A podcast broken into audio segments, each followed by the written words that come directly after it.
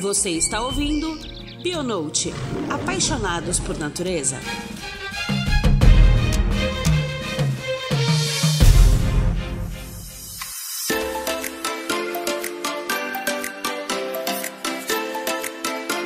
Queridos ouvintes, estamos aqui no mês de junho de volta com mais um episódio do Bionote para poder falar com vocês um pouco sobre répteis. Mês passado, a gente conversou sobre sapos, salamandras, cantos, perrengues de campo e dicas sobre estudos de anfíbios. Nesse mês, para completar a metodologia de campo sobre herpetologia, conversaremos com Roberta Murta, especialista em répteis. Beta é uma grande amiga, extremamente competente e trabalha há 10 anos com esses incríveis animais. Ela fez doutorado no programa de pós-graduação de Zoologia do Museu Nacional pela UFRJ. Atualmente é professora do curso de Ciências Biológicas da UFMS no campus Pantanal. A Beta é especialista em evolução de répteis. E quem nunca ficou admirado ou teve muito interesse por dinossauro quando crianças? Esses animais pré-históricos que ainda andam sobre a superfície da Terra continuam intrigando e encantando muitos adultos por aí. Podem ter pele escamosa, dentes afiados, venenos paralisantes e aparência amedrontadora. Mas, quando você começa a conhecer um pouco mais sobre os lagartos, tartarugas, crocodilos, cobras, entre outros,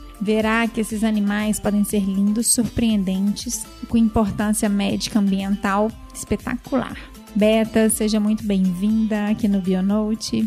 Obrigada, Ju. Fiquei muito feliz pelo convite. É sempre gostoso falar sobre répteis, né? Sobre campo também. E principalmente conversar com você, conversar aqui com o Bionote, com a Log, que já me forneceu tantos materiais aí, então é sempre, sempre legal estar por aqui. Obrigada pelo convite. Ah, obrigada a você, obrigada pelo seu tempo também, né? Que hoje a gente tem uma condição bem escassa de tempo, principalmente em tempos de pandemia, né? é verdade. E aqui com a gente também Cissa, nossa co-host, sempre aqui conosco, contribuindo muito para o programa. Oi, pessoal, tudo bem? Como sempre, um prazer estar aqui no Bionote. Bom estar de volta. A gente sempre aprende muito, né? Eu também sou suspeita, gente, porque eu amo, além de tudo, eu amo gravar, fazer, fazer pauta, aprender tudo. É, vamos começar do começo. Então, Beta, a gente sabe, né, que a gente tem diferentes tipos de metodologias de campo e a gente queria saber a licença para estudo e coleta de répteis e os preparativos pré-campo que os herpetólogos devem providenciar para um trabalho bem sucedido. E quando quem trabalha só com répteis também é herpetólogo ou tem algum nome específico? É herpetólogo, quem trabalha só com répteis é herpetólogo. Até porque é muito difícil você trabalhar só com répteis, pelo menos assim, quando você começa, você é herpetólogo, você trabalha com tudo. Depois, é claro, a gente acaba se especializando, né? Quando você vai fazer um mestrado, um doutorado, você acaba se especializando mais. Mas é, se você for trabalhar com consultoria, ou enfim, em algum momento você vai ser um herpetólogo que vai trabalhar com tudo de herpeto. Porque quando você está em campo procurando répteis, você acaba achando anfíbios. E quando você está em campo procurando anfíbios, você acaba achando répteis. Eles são, eles acabam, assim, os répteis eles predam muitos anfíbios, eles ocupam áreas meio semelhantes em alguns momentos. Então, apesar de serem áreas assim, anfíbio e réptil evolutivamente não serem relacionados, é, é, conveniente trabalhar com os dois grupos juntos em alguns momentos. Que eles são complementares, né, no campo. São complementares, são complementares no campo. Quanto à licença de coleta, no Brasil, todo material biológico tem que ter uma licença para ser coletado e essas licenças elas são concedidas pelo ICMBio, que uhum. é o uhum. Instituto Chico Mendes. Se você estiver coletando dentro de uma unidade de conservação, por exemplo, um parque, né, um parque estadual, parque federal, é, parque nacional, aí você tem que ter uma licença específica para aquela unidade de conservação. Uhum. Então, é, se você for coletar só numa área de município sem ser dentro de unidade de conservação, você vai pegar uma licença do ICMBio para aquele município. Mas se você vai coletar dentro de um parque, você geralmente tem que escrever um projeto para aquele parque, e aí você vai ter que entrar com um pedido de licença. Por exemplo, se é um parque estadual, geralmente você entra com um pedido de licença para o instituto estadual, que em Minas, por exemplo, é o IEF, uhum. é, mas em cada estado tem um, um nome diferente, o instituto, né? Se for um parque nacional, aí você precisa de uma licença específica para aquele parque, que aí sim é concedida pelo ICMBio também, mais específica para aquele parque. Então, uma licença que abrange um município, ela não te permite coletar dentro de um parque, mesmo que o parque esteja dentro daquele município. Entendi. Bom, além de você ter uma licença apropriada, e aí a licença apropriada ela vai te falar quais táxons você pode coletar, quantos indivíduos de cada táxon, qual metodologia você pode usar no campo. Mas além disso, você precisa saber outras coisas antes de você ir para o campo. Então, por exemplo, qualquer trabalho de campo ele tem que ser muito bem planejado. Você pode ser, possa aproveitar a sua ida ao campo ao máximo. Algumas vezes você volta do campo e você descobre que você trabalhou mais do que você precisava, porque um monte de dado que você coletou você nunca vai usar. Uhum. Ou pior do que isso, às vezes você volta do campo e você descobre que você não coletou a informação que você precisava. E aí, esse é o pior dos cenários. É. Porque você jogou fora dinheiro, tempo e às vezes você acabou matando matando animal à toa. Uhum. Então, um campo, é, ele tem que ser muito bem pensado e ele tem que ser muito bem pensado antes de você sair da sua casa. Você tem que planejar o seu campo. Você tem que saber qual que é o seu objetivo, qual que é a sua pergunta. Você quer fazer um estudo de quê? Para uhum. você responder a sua pergunta, quais dados você precisa coletar? Quais são os animais que você vai trabalhar? Esses animais, eles vivem onde? Então, uhum. por exemplo, a gente sabe que, dependendo do, do bicho, ele tem um horário de atividade diferente, ele tem um hábito diferente. Então, tudo isso tem que ser muito bem pensado, senão você vai jogar tempo e dinheiro fora. E a gente sabe que dinheiro para campo é escasso. É. é. escasso. Então a gente realmente não pode desperdiçar isso. E outra coisa, quando a gente consegue licença para a gente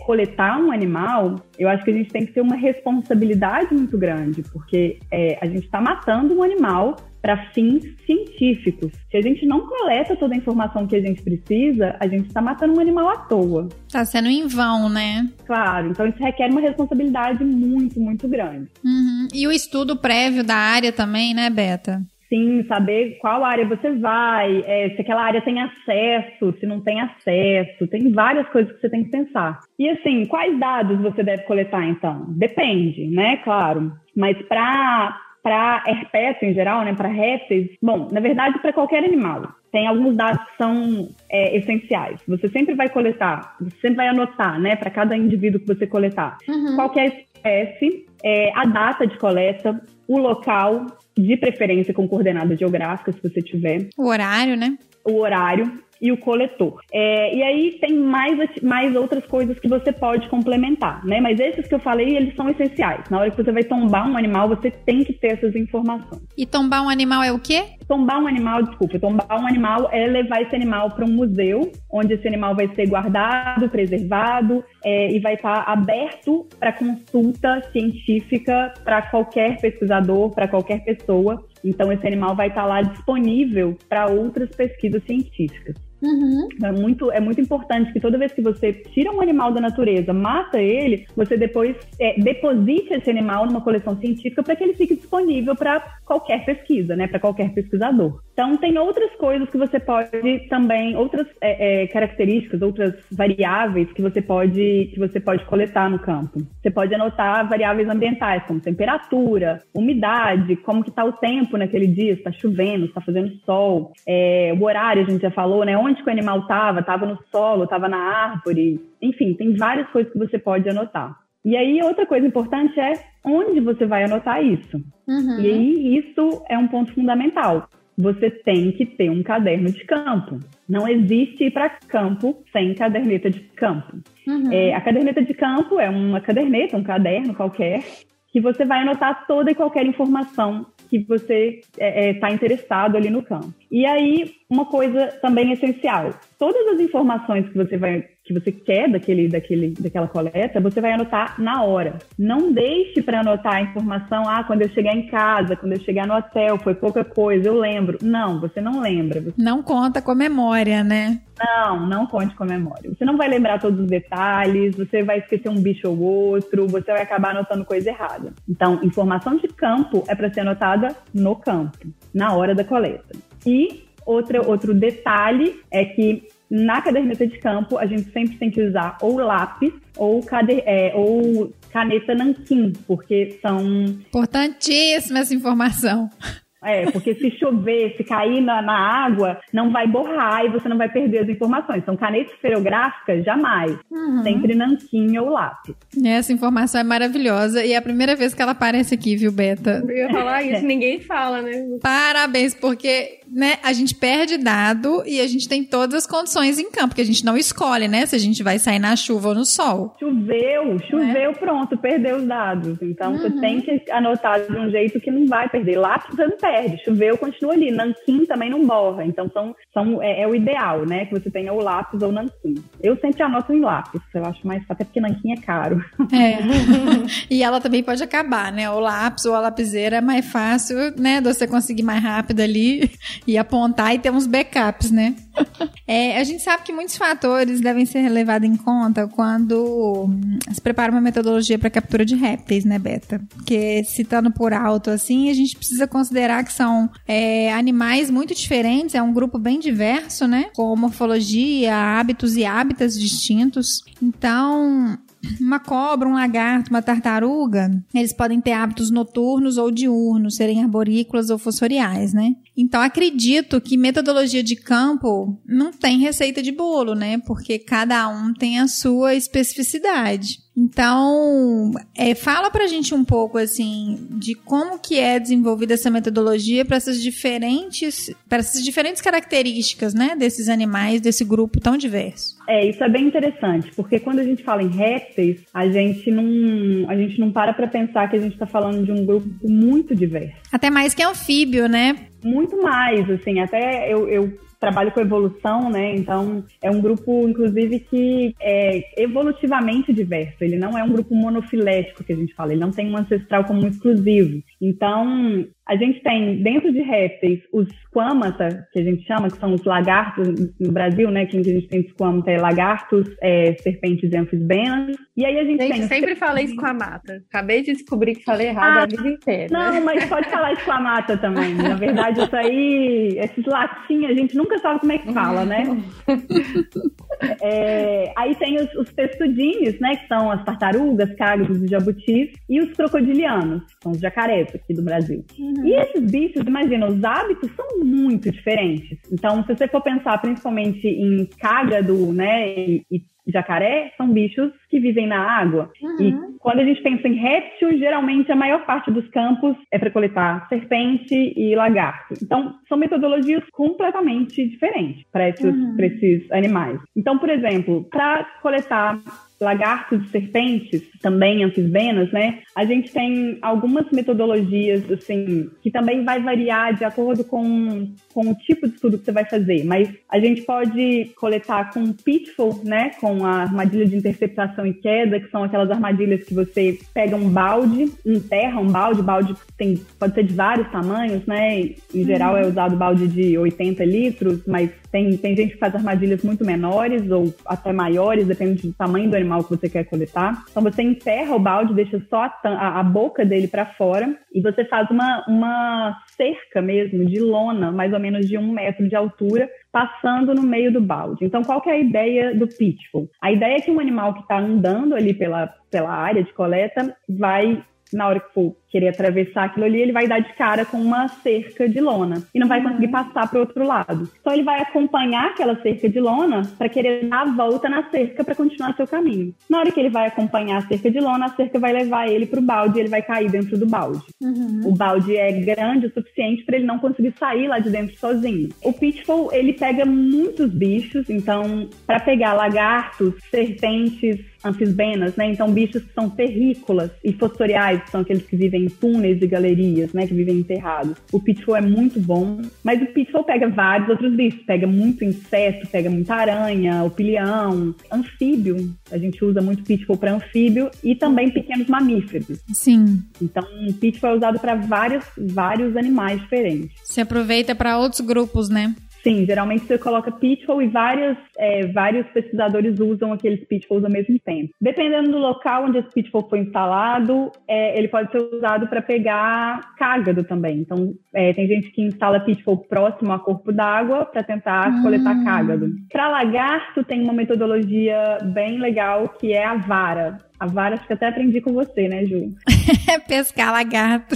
É, a vara é uma vara de pesca mesmo, e na ponta você coloca um fio de nylon com um nó, daqueles nós que quanto mais você puxa, mais ele aperta. Tipo uma forquinha, né? Uma forca, exato. E aí você vai esticar aquela, aquela vara, e a ideia é que você vai encaixar o nó na, no pescoço do lagarto e puxar. E na hora que você puxar, o nó vai apertar e você vai literalmente pescar o lagarto. O interessante da vara é, é que você não machuca o bicho e que geralmente ele não tenta fugir. Uhum. Porque ele não enxerga aquela, aquele fio de nylon como uma ameaça. Então, às vezes, ele até acha que é um mosquito, ele tenta morder, assim. Então, é uma metodologia legal e que não machuca o bicho. É, mas não dá para usar com qualquer lagarto. Então, ela é usada principalmente para bicho que fica em local aberto, né? No mata fechada é muito difícil usar vara. Então, em, em campo rupestre, em caatinga, é, restinga são lugares que a gente consegue usar vara. Mas na cara de uma pessoa aleatória passando e vendo um biólogo pescando um lagarto. As pessoas sempre ficam abismadas quando vê a gente. São sempre uns ETs no lugar, é. Mas os, os, os, lagartos também não são, não é qualquer espécie que a gente consegue, que a gente consegue pescar. Assim. Alguns são muito rápidos, alguns são muito pequenos, alguns não têm, alguns não têm o pescoço tão destacado, então a, a, o, o nó não encaixa direito. Para réptil é muito comum a, a captura manual também, pra principalmente para lagartos potentes, principalmente para animal mais lento, né? Então você pode, e que não seja peçonhento de preferência. Então você pode é. É, pegar com a mão mesmo. É, eu acho que é uma é importante reforçar isso, Beta, porque a gente vê, né? Tem muita gente que gosta de bancar de corajoso ou corajosa, pegando os bichos peçonhentos na mão, né? Como se fosse herói.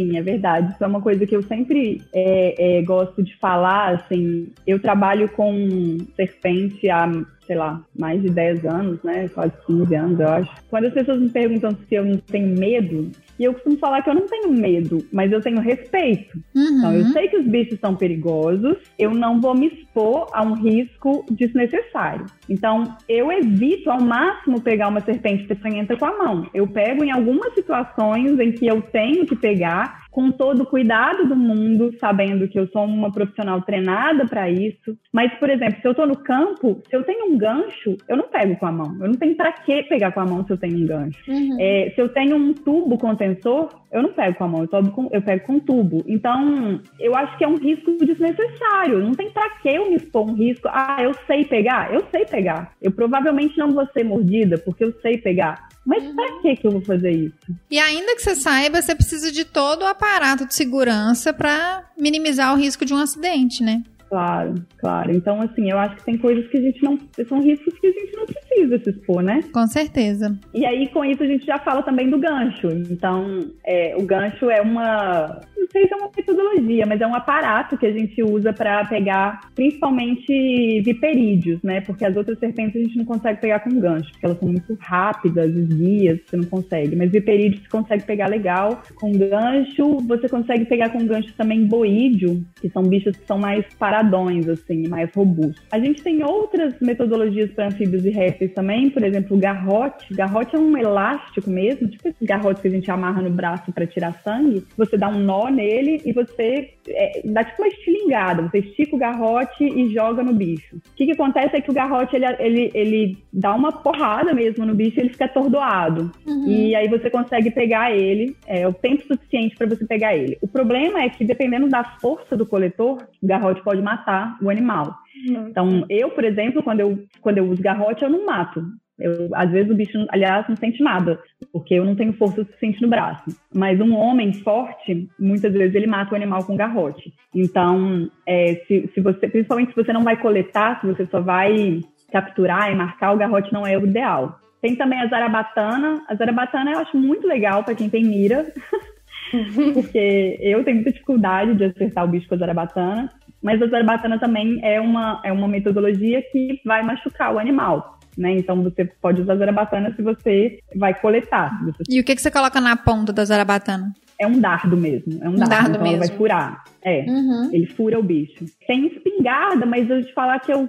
Tem gente que coleta com espingarda de chumbinho, mas eu nunca vi. Assim, espingarda acho que não é muito usado, mas existe, eu sei que existe essa metodologia de coleta com espingarda de chumbinho para lagarto, principalmente. Mas aí mata, não? Mata. É, aí mata, é, aí mata. É. Tem, que ter licença, tem que ter licença ah. específica, inclusive, né? Sua licença uhum. tem que falar que você pode pegar com espingarda. E quando você falou zarabatana, eu imaginei um anestésico só. Não, a zara... então, a zarabatana geralmente não mata, porque uhum. o dardo ele é fino.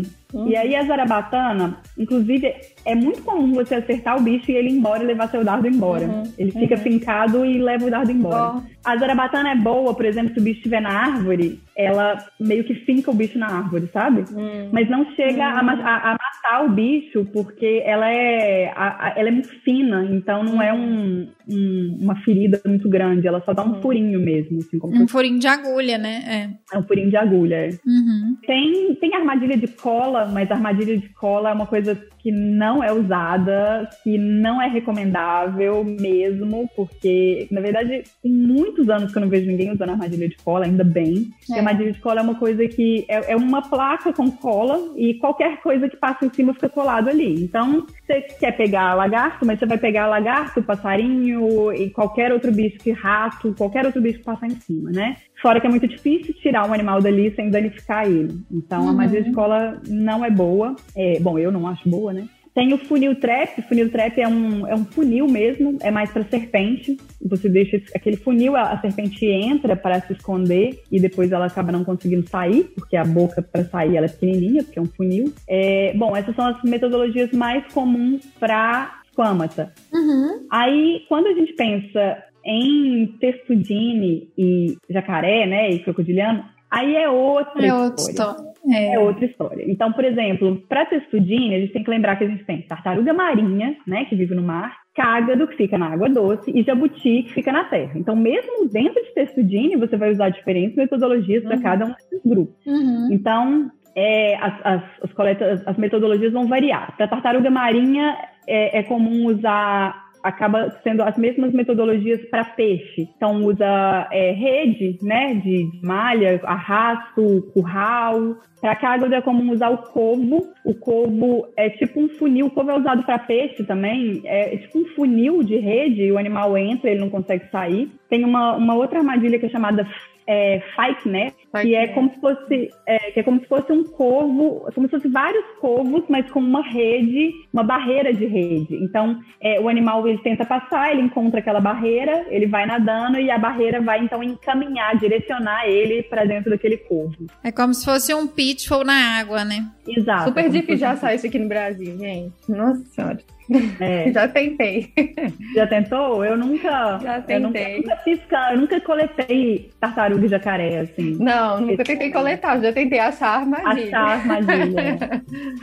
é, o pessoal usa também puçar para coletar cágado, puçar. Puçar de rede. Puçar de rede, isso malhadeira, que é tipo uma rede de pesca. Tem gente que, que pega, tenta pegar cagado com anzol também. Uhum. E tem a buscativa. Assim, eu tenho uma amiga que trabalhou com cágado e ela fala que eles tinham uma metodologia que era a metodologia do pulo. Que eles estavam dentro de um barco e na hora que via o, o cágado, eles pulavam em cima. Gente! metodologia do... no, num lugar, assim, com menos risco, né? Tipo... Na Amazônia, não sei. Nossa!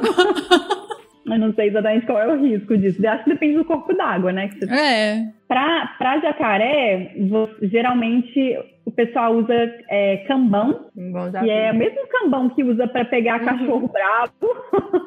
Sim. É, às vezes pega na mão mesmo ou com laço, com corda. Uhum. Acho que essas são as, as, principais as principais metodologias. Isso se você for coletar, né? Mas para jacaré, para cágado, para tartaruga marinha, é comum também fazer só avistamento. Uhum. Então, você vai lá, conta quantos bichos tem e tal. Mas para coletar, eu acho que essas são as principais armadilhas. Então, assim, as armadilhas, elas são muito variadas uhum. e depende, depende muito, por exemplo, mesmo se vai trabalhar com cágado, se você vai coletar num rio com corredeira maior, você vai usar malhadeiras, num brejo você vai usar o covo. Então, depende, depende. de várias coisas. É. É muita plasticidade e difícil encontrar uma pessoa, acho que eu até desconheço, que trabalhe bem com todos, né, Beto? É, acho que sim, acho que sim. Então, por isso que é importante a gente se especializar, né? É, acho que não tem ninguém que trabalha com répteis em geral, assim. Tem o pessoal que trabalha com mais com esquamata, o pessoal que trabalha com tartaruga, o pessoal que trabalha com jacaré, assim. Trabalhar com todos esses grupos são metodologias muito diferentes. São mesmo.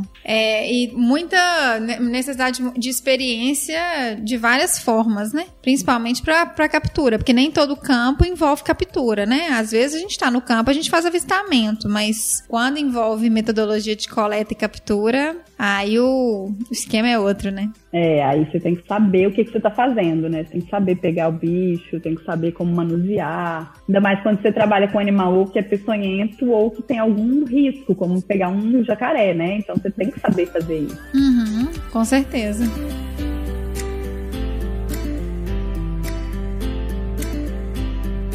E após a coleta desses animais, quais são os, os, os processos mais utilizados para avaliação deles? Ainda em campo, né? Como medição, pesagem, é, e também depois, né, se, se, ele precisa ser coletado, como é para conservação de espécies, enfim, marcação em campo, marcação pós-campo. Como que esses animais são levados para as coleções científicas, que você já até chegou a citar um pouco na, na sua fala antes. E eu não sei se você trabalha com essa metodologia de marcação específica, mas se sim, é, você podia falar um pouco para gente mais como que funciona o método de marcação com elastômero? Bom, vamos, vamos lá. Em campo, o que, que você, os procedimentos que você vai fazer com o animal dependem também dos objetivos do seu trabalho. Mas é comum você minimamente pesar e medir o animal. Então, se você está trabalhando com um animal relativamente pequeno, né, um lagarto, uma coisa assim, você pode medir ele com um paquímetro. Uhum. Um paquímetro pode ser digital ou analógico. Para serpente, ou para um animal maior, né, a gente costuma usar fita métrica, porque é mais difícil, né, com paquímetro você não consegue. Para pesar, tem duas maneiras. Então, a gente pode usar uma, uma balança digital mesmo. Eu gosto de usar balança digital em vários momentos. É, ou a pesola. A pesola também ela tem uma precisão muito boa e às vezes ela costuma ser mais fácil de levar para o campo. Então, a balança digital é boa se você vai pesar o animal na hora de no, no procedimento de laboratório, assim é mais é, ela, é, ela é prática, mas em campo é mais fácil você trabalhar com pesola. Bom, se você não for coletar o animal, se você for trabalhar com marcação, existem várias maneiras de marcar répteis. Para esquamata, né, que é o que eu tenho mais experiência para testudine e vou te falar que eu não sei exatamente quais são as melhores maneiras de marcar. É, eu sei que, enfim, vou, vou, vamos, vamos por partes. Para esquamata, a gente pode usar o alpha tag, que é aquela, é uma, uma etiqueta numerada, ela geralmente uhum. tem uma cor forte, e você injeta ela com uma, uma agulha subcutânea, você injeta aquele, aquela etiqueta dentro da pele do animal e depois com uma luz negra você consegue enxergar aquela etiqueta com o número dela. E aí, o alpha tag tem um problema em répteis, que é o mesmo problema do elastômero que você perguntou. Então, o elastômero, como é que funciona o elastômero? O elastômero é um líquido que ele é, é, geralmente você tem dois líquidos, você mistura eles, eles, eles se tornam um líquido espesso e eles têm, é, têm várias cores, né? Geralmente é meio é, fluorescente, assim. E você injeta com uma seringa, tipo uma seringa de. De, é, de insulina, né? De insulina, exato. Uhum. Então você injeta aquele líquido dentro da pele, debaixo da pele, é subcutâneo, né, do animal. Com o tempo, em 24 horas, ele vai se tornando sólido, só que é um sólido maleável. E ele pode ser visto pela pele translúcida. Então, com uma lanterna de luz negra, você também consegue ver. E aí, o, o elastômero você consegue marcar fazendo combinações de cores. Então, ah, o bicho que é rosa é o indivíduo tal, o que é rosa e verde é o indivíduo tal, o que é rosa, verde e laranja é o indivíduo tal. Então, você vai fazendo combinações de cores. Com o alpha tag, você tem um número mesmo. F1, F2, F3, A1, A2, A3. Esses do, essas duas metodologias, elas têm um problema para répteis. Répteis têm pele espessa. Uhum. Eles têm escama escama, escama dérmica. Então, eu consegui usar elastômero e alfa-tag com répteis pouquíssimas vezes. Assim, eu já, já tentei usar principalmente alfa-tag com répteis. Com aqueles bichos que têm uma pele, por exemplo, para lagartixa, lagartixa de parede, que é um bicho que tem a pele mais fininha, né? Uhum. Que é o Hemidactylus mabuia, você consegue ver. Alguns lagartos têm a pele mais, mais fininha ou mais, mais clara, você consegue ver o alpha tag, mas é difícil.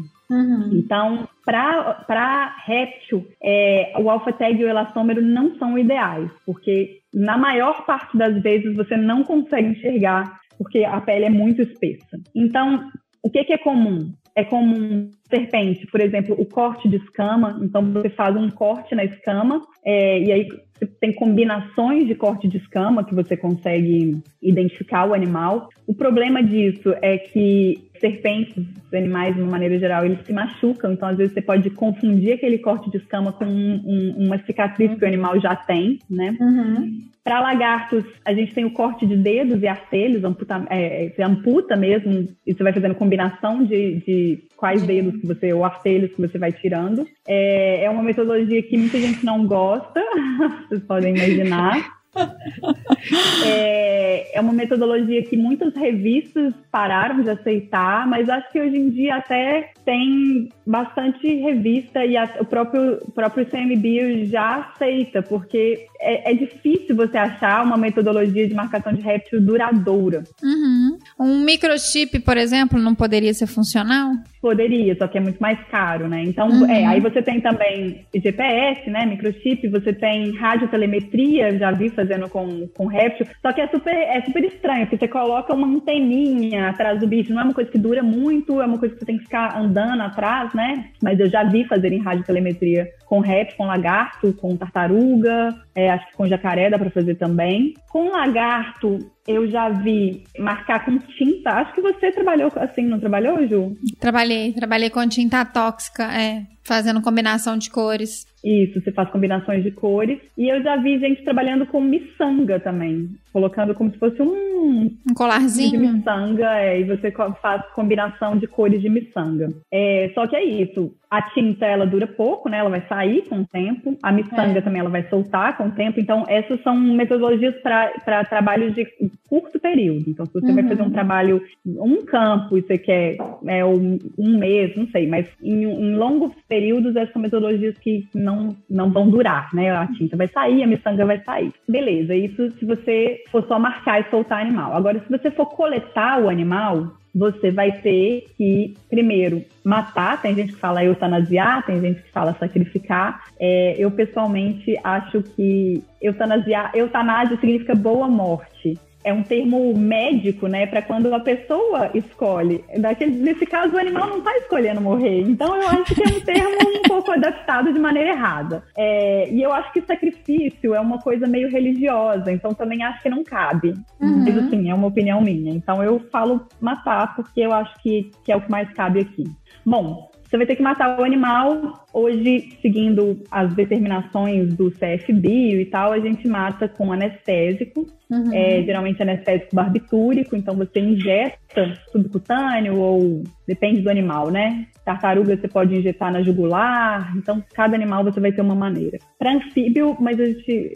Anfíbio eles nem precisam injetar. Anfíbio você pode passar na pele mesmo, né? Mas para réptil você tem que injetar porque a pele não é impermeável. Bom, beleza. Aí uma vez que o animal foi morto, você tem que fixar o animal. O que é fixar? Fixar é você colocar uma série de produtos químicos para preservar o animal, para ele ser guardado para sempre, para ele não sofrer nenhum processo de, é, de degradação, de decomposição, exato. É, para daqui 500 anos, se alguém quiser estudar aquele bicho que você coletou hoje, ele está lá intacto, né, Beta? Exato. Então, é, é inclusive, é super importante essa função da, das coleções é, é, biológicas, né? Porque a gente consegue acessar até um registro histórico dos animais que, que ocorriam ou ocorrem na área. Às vezes tem animal que já foi extinto, mas uhum. você sabe que já ocorreu naquela área. Que tem o exemplar, né, no museu. Exato. Então, por exemplo, no Museu Nacional, a gente tem é, exemplares que foram coletados em lugares da cidade do Rio de Janeiro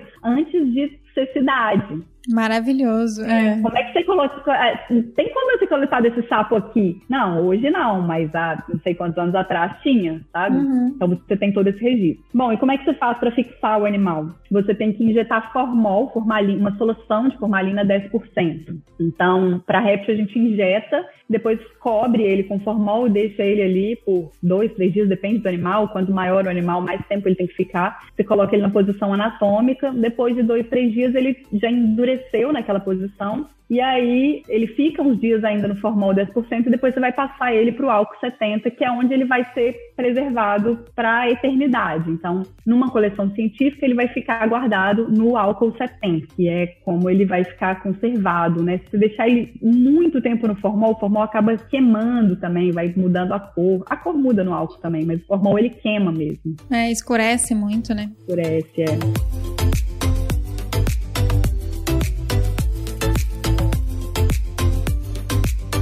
Ô Beta, então, depois dessa aula maravilhosa e principalmente sobre essa questão de fixação, da importância desse material testemunho, da importância das coleções biológicas, né? Que tem muita gente que critica muito essa questão da gente ter que ter esses exemplares, né? Indo para os museus, mas a gente vê o quanto que isso é importante. Acho que você falou muito bem sobre isso. Então, considerando a sua experiência, quais dicas você daria para quem está iniciando os trabalhos com esse grupo? Quais desafios, né? Você e os pesquisadores que trabalham, né, especificamente com répteis, essas pessoas elas devem se preparar para quê? Olha, é, eu acho que a principal dica é assim estudar e ter curiosidade, porque eu acho que o que move a gente como cientista é a curiosidade.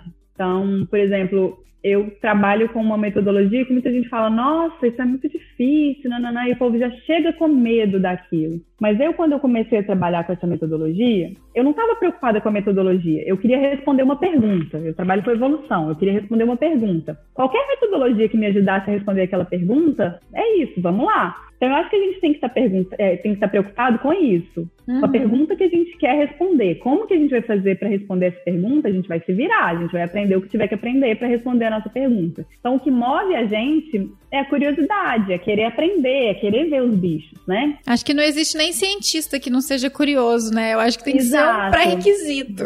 tem que ser um pré-requisito. Então, assim, é ter curiosidade, é ir a congresso também, conhecer pessoas. A gente acha que não, assim, mas é, na, na, área acadêmica, o contato é tudo também. Então, a gente fazer contato, a, as pessoas ensinam muito umas para as outras, as pessoas trocam figurinha, né? Então, congressos são ótimos lugares para você conhecer pessoas, pessoas que podem abrir muitas portas para você. Uhum. Aquela troca de experiência que não está no livro, né? Que não está no artigo. Tá, não tá, não tá. É uma experiência diferente. Às vezes uma pessoa vai te levar para o campo, né? Então, para quem gosta de campo, vá ao campo quando você tiver oportunidade, né? Aproveite quando você tiver oportunidade de aprender com quem tem mais experiência que você e principalmente não desanime, porque terão pedras no caminho. É a certeza, né, Beta? Essa é a certeza. Eu acho que em qualquer profissão, né? Mas hum. na nossa profissão é, é uma certeza. E o caminho não é fácil, mas quando a gente consegue aquilo que a gente sempre sonhou, a gente vê que vale a pena. Uhum. Então, assim, os desafios, eles são diversos. Então a gente pode falar de desafio de campo e a gente pode falar de desafio de vida. Ah, então conta pra gente um desafio de campo e um desafio de vida que você já teve. Em campo, a gente tem assim, tem que estar disposto a passar perrengue. Eu acho que isso é o principal. Acho que campo e perrengue são duas coisas diretamente associadas. É sinônimo, é sinônimo. É chuva, é frio, calor, sol, caminhada, mochila pesada, cansaço, bolha no pé, inseto.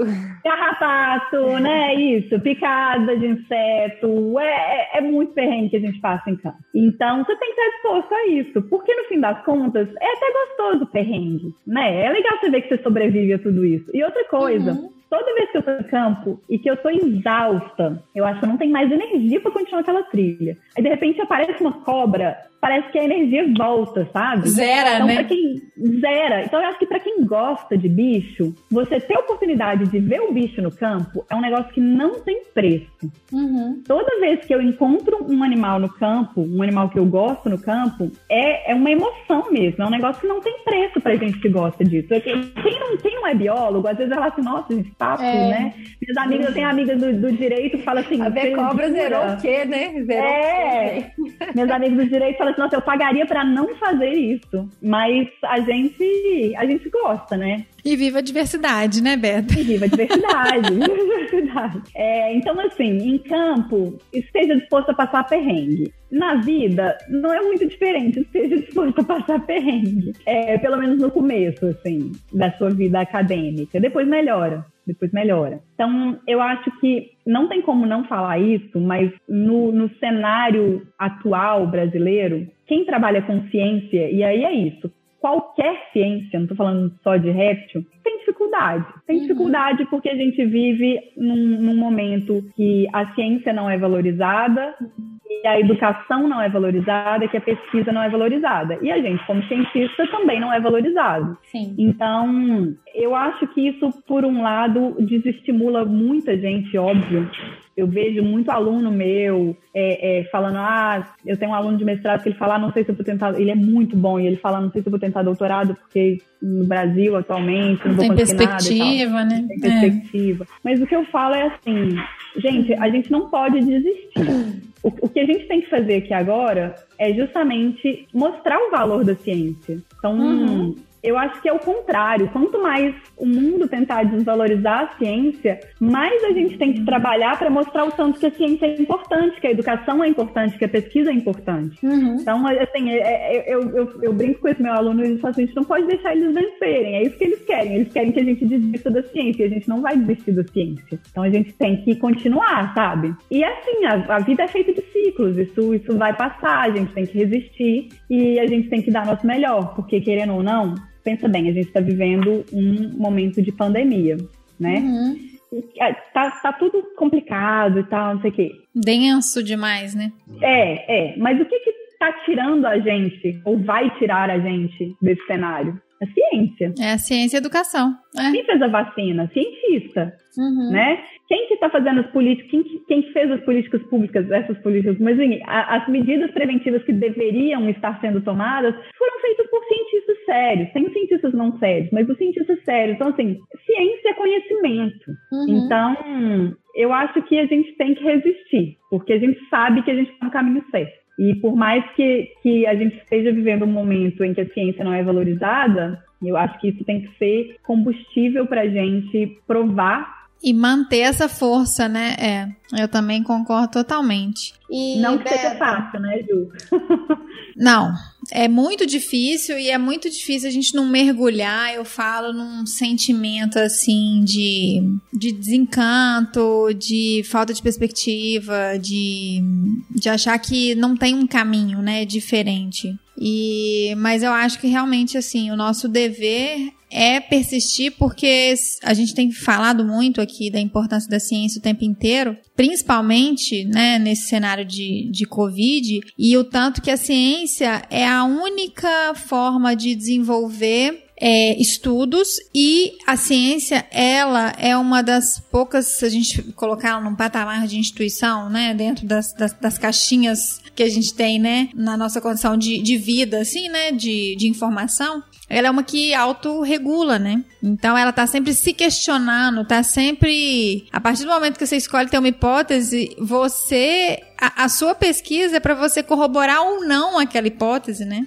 É, na verdade é isso que faz a ciência ser confiável, porque Exatamente. quando- a partir do momento que você chega a uma conclusão, todos os outros pesquisadores do mundo vão tentar provar que você está errado. Exatamente. Se não conseguirem, é que eles vão falar, ah, então você tá certo. Uhum. Então, assim, não é fácil. Não É fácil. Exatamente. As coisas não vêm do nada. As coisas vêm de pesquisas, nossa senhora, suadas. Exatamente. E Você tem, tem sempre alguém para contestar e contestar de forma repetindo a sua metodologia, fazendo a mesma coisa que você está fazendo para chegar e falar: não, esse resultado que você chegou aqui não foi o mesmo que eu cheguei. E eu falo que é ela que traz a luz e a verdade, digamos assim, é, né? É Porque... a nossa única, é a nossa única saída, na verdade. Né? É. Né? A gente não tem outra alternativa senão a ciência. Não, e eu falo, se não fosse a ciência, a gente não estaria aqui. Eu com o microfone, com o gravador, a gente com a internet, com essa tecnologia toda que a gente está aqui. Celular, se não fosse a ciência. GPS, é. exato. Tudo isso é então, é ciência. O exatamente. pessoal pensa em ciência como, ah, bicho, não sei o quê, mas tudo é ciência. Computador é ciência. Tudo. Tá, tudo é ciência. Exatamente. O fone de ouvido que a gente está usando, o óculos de grau que você, que você usa se você precisa, né? Então,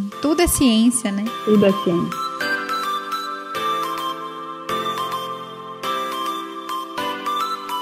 E para finalizar, Beta, essa conversa maravilhosa que a gente está tendo aqui, eu acho que a gente tem uma missão muito importante nesse episódio, que é de desmistificar um pouco e tirar essa hostilidade que as pessoas têm dos répteis, sobretudo serpente, porque as pessoas elas qualquer pessoa vê serpente já quer matar. Já acha que tem que matar, já acha que vai ser uma, um bicho peçonhento, que vai matar alguém.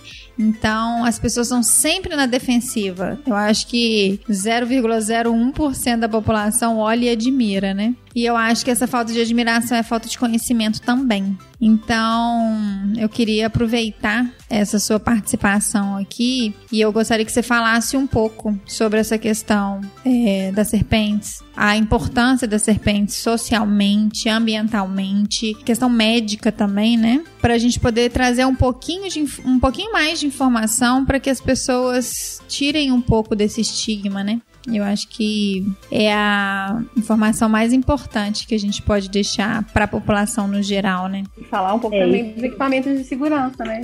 Falando das metodologias, no gancho de metodologia de campo, você usa enquanto você está né, fazendo as coletas, enfim, enquanto você está no campo em geral. Tá, vamos lá. É, bom, começando sobre, sobre a questão de desmistificar, é impressionante, assim, toda vez que eu falo que eu trabalho com serpente, as pessoas abrem um olho, assim, ficam chocadas. Minha mãe adora, né? Minha mãe adora contar, sabe o que, sabe que, que minha filha faz? Trabalha com cobra. Eu fiquei chocado. Mas, e, e, o povo tem pavor mesmo. Né? São poucas pessoas que, que acham legal. É. Mas uma coisa que é importante de falar é que a minoria das serpentes é peçonhenta. Então, a maior parte das cobras né, que existe por aí são, são serpentes que não são peçonhentas ou que não têm importância médica. Isso, é, isso significa que, que ah, não é perigoso, que você pode sair pegando? Claro que não mas isso significa que você não precisa demonizar esse animal. Acho que respeito, né? Respeito é a palavra mais importante. Exatamente. Então, é, por exemplo, eu tenho muito tempo de campo, eu conheço muito biólogo de campo também. E eu sei de pouquíssimos casos de acidente ofídico com biólogo. Na verdade, eu acho que eu sei de um caso de acidente ofídico com biólogo no campo, assim, só. E eu conheço muita gente, gente que vai para o campo o tempo inteiro. Eu acho que é muito mais perigoso você, quando você está em campo, você ser picado por um inseto, né, por uma aranha, é, ou por uma abelha, por uma vespa, do que por uma serpente. É muito mais perigoso você torcer o pé e você estar tá sozinho no campo do que você ser picado por uma serpente. Aliás, não fiquem sozinhos no campo. É mais perigoso você ter insolação ou hipotermia do que você ser picado por uma serpente em campo. Mas, na verdade mesmo, isso você pode pensar para qualquer biólogo de campo, o maior risco no campo é encontrar com um bicho homem. Pode perguntar isso para qualquer biólogo que vai para campo. Qual é o seu maior medo em campo? É encontrar com pessoas. Uhum. Porque a gente nunca sabe pessoas que a gente vai encontrar no mato. Qual é a intenção daquela pessoa ali, né? Sim, é caçador, é bandido, é, enfim, a gente nunca sabe. Então, eu acho que o nosso maior perigo é um perigo humano. É tanto encontrar pessoas no campo ou, por exemplo, ter um, um o, o segundo maior risco ou talvez o primeiro maior risco, não sei, é acidente também provocado pelo homem, por exemplo, acidente de carro no caminho uhum. do campo. Esses são os maiores riscos. Serpente, gente, não é nem de longe o, o maior medo de, uma, de um biólogo de campo. Então, assim, a gente tem que ter, óbvio, cuidado, respeito pelo animal, mas eles não são esses demônios. A gente tem poucas. No Brasil, a gente tem as jararacas, as cascavéis, as surucucus e as cobras corais, que são as, as peçonhentas de, de importância médica. Todas as outras, e são muitas, gente, são centenas, são serpentes que não são de importância médica. E são centenas mesmo, muitas serpentes que a gente tem no Brasil.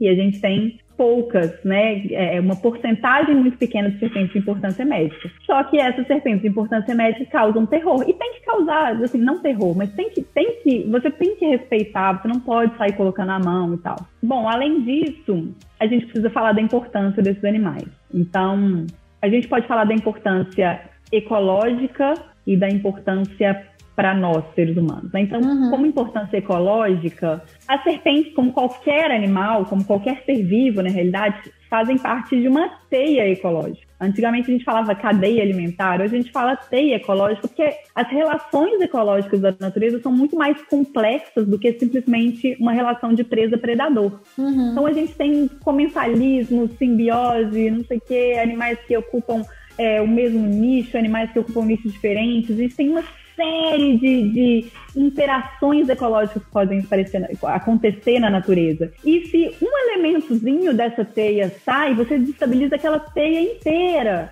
Uhum. E as uhum. serpentes fazem parte dessa teia, como qualquer ser vivo. Então, é muito importante a gente manter o equilíbrio dessa teia. Essa teia, se você tirou um pedacinho dela, você já desequilibra a natureza inteira. Isso para falar de, de, importância ecológica. Se a gente, eu acho que a maioria das pessoas quando pergunta qual é a importância de um bicho quer saber a importância do bicho para nossa vida, né? É. Se a gente for falar a importância de serpentes para nossa vida, as serpentes elas possuem toxinas. Então, mesmo aquelas serpentes que não são peçonhentas, elas possuem alguma toxina. Às vezes são toxinas que não têm importância médica, que não, são, não vão causar um envenenamento grave em nós, mas elas possuem alguma toxina que podem ser utilizadas para fazer medicamentos. Uhum. E isso é super legal, porque tem um medicamento super famoso para pessoas que têm problema de coração, que é o captopril, que muita gente já deve ter ouvido falar, que é feito com veneno da jararaca. Uhum. Então, serpentes têm um potencial farmacológico também muito grande. Então, Sim. a gente tem que ter tudo isso em mente. Bom, Quanto aos, aos EPIs, os EPIs acho que são os mesmos para trabalhar com réptil que para trabalhar com qualquer outro grupo, né? Só que é claro que a gente pensa, a primeira coisa que a gente pensa é perneira. Então, independente se você trabalhar com réptil ou não, se você vai para o meio do mato, eu acho que você deve usar perneira. Uhum. Eu, eu, na minha vida, perneira é indispensável. Por quê? Porque apesar de eu nunca ter sido mordida por uma serpente, nem peçonhenta, nem sem ser peçonhenta, nem com perneira, nem sem perneira, eu sei que 80% dos acidentes ofídicos acontecem do joelho para baixo. Então, 80% dos acidentes ofídicos poderiam ser resolvidos simplesmente com o uso da perneira. Sim né? Por que, que a gente não vai usar perneira? Ah, me incomoda, gente, pelo amor de Deus. É, é muito pouco incômodo para você deixar de usar uma perneira. Eu acho que isso é o principal. E isso é independente se você está trabalhando com serpente ou não, porque se você está no mato, você tem o mesmo risco. E aí os, os outros EPIs também. Calça comprida, bota, boné, blusa de manga comprida, isso tudo vai te proteger de inseto, é, de, de chutar uma pedra, de sol, de chuva, né? Uhum. Para manusear a serpente em si, a gente usa o gancho, né, que eu já falei um pouquinho, e a gente costuma também usar um tubo de contenção. É como se fosse uma mangueira é, é mais larga e transparente, você vai direcionando a cabeça do bicho para dentro, ela vai entrando naquela mangueira e depois você trava ela. Então ela não uhum. consegue voltar para te morder e você consegue manusear e fazer qualquer coisa que você precise. Então, acho que não é nem considerado EPI, né? Mas é um material de, de campo, assim, para você ter alguma segurança enquanto uhum. você manuseia o bicho. É, mas acho que isso é o mais importante, assim, de, de material de campo, de, de EPI e de respeito aos, aos, às serpentes, né? Então é aquilo que eu tinha te falado. Todo mundo me pergunta quando descobre que eu trabalho com cobra se eu não tenho medo. Eu não tenho medo, eu tenho respeito. Eu não vou é. pegar um bicho com a mão se não tem necessidade. Se eu precisar, eu vou pegar. Mas eu só vou pegar uma serpente peçonhenta com a mão se eu precisar, porque eu não vou me expor a um risco sem necessidade. Por mais que eu saiba fazer isso, é um risco.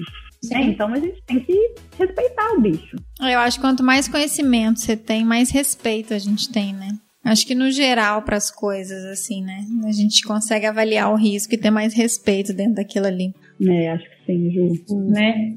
Ô Beta, maravilhoso. Acho que a gente aprendeu bastante aqui. Eu sempre fico, ai, sofrendo, porque dá vontade de conversar muito mais sobre isso. É. Né?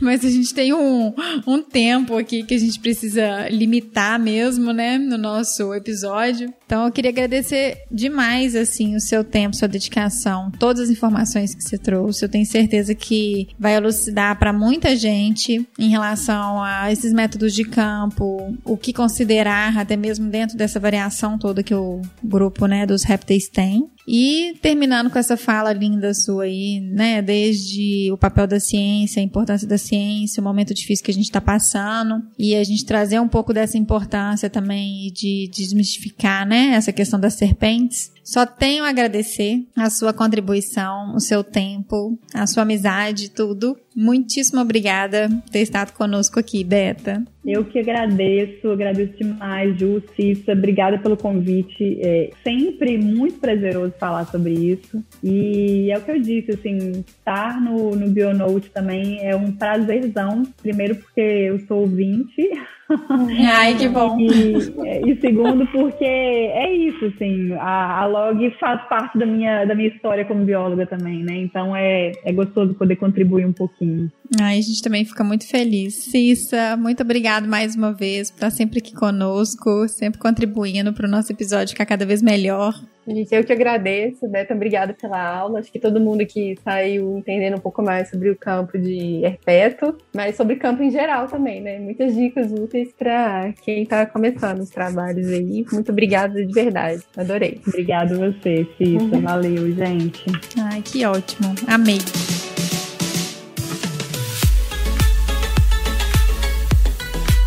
Gente, eu tô muito feliz de ter gravado esse episódio com uma grande amiga e extremamente competente. Espero que vocês tenham aprendido bastante.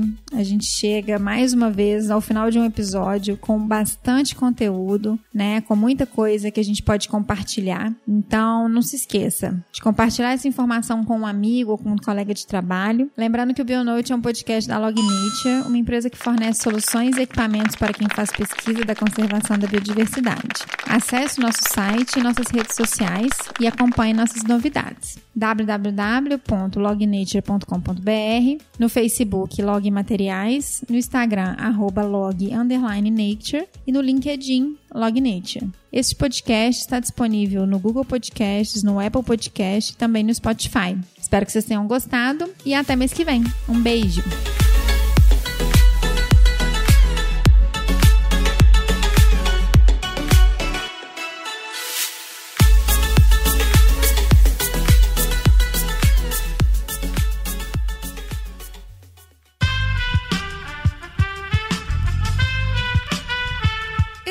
Podcast foi editado por Aerolitos Edição Inteligente.